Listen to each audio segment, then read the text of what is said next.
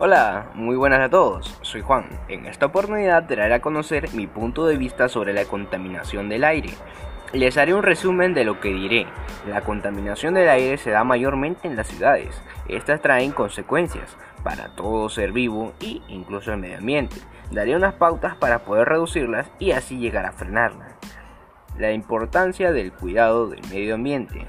Es de suma importancia mantenerla limpia, ya que nos proporciona los alimentos y materiales para seguir con vida. Si no la cuidamos, estaremos destruyendo el hábitat de millones de los animales y plantas que habitan entre ellos. Las consecuencias en los seres vivos y en el ambiente. La contaminación del aire trae consigo mismo enfermedades para el ser humano, como neumonía, bronquios, infecciones respiratorias, cáncer al pulmón, etc afecta también a los animales en cuanto a su salud, debido a los gases tóxicos que son producidos por las empresas o industrias.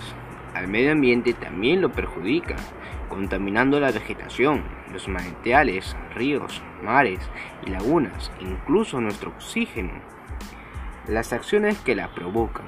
Estas acciones están sumadas a nuestras acciones, en nuestra vida cotidiana, como cuando solemos realizar parrilladas, la quema de basura, el usar agentes de limpieza que también contaminan el agua, la tala de árboles. Pero no solo eso, sino también por las industrias que a diario contaminan, incluso las fábricas. Un dato extra es que al inicio de la pandemia, causa de la COVID-19, se cerraron muchos negocios, las industrias dejaron de estar activas, el medio ambiente cambió la calidad del oxígeno también. Era un paisaje hermoso. Algunos la llamaban el suspiro de la naturaleza.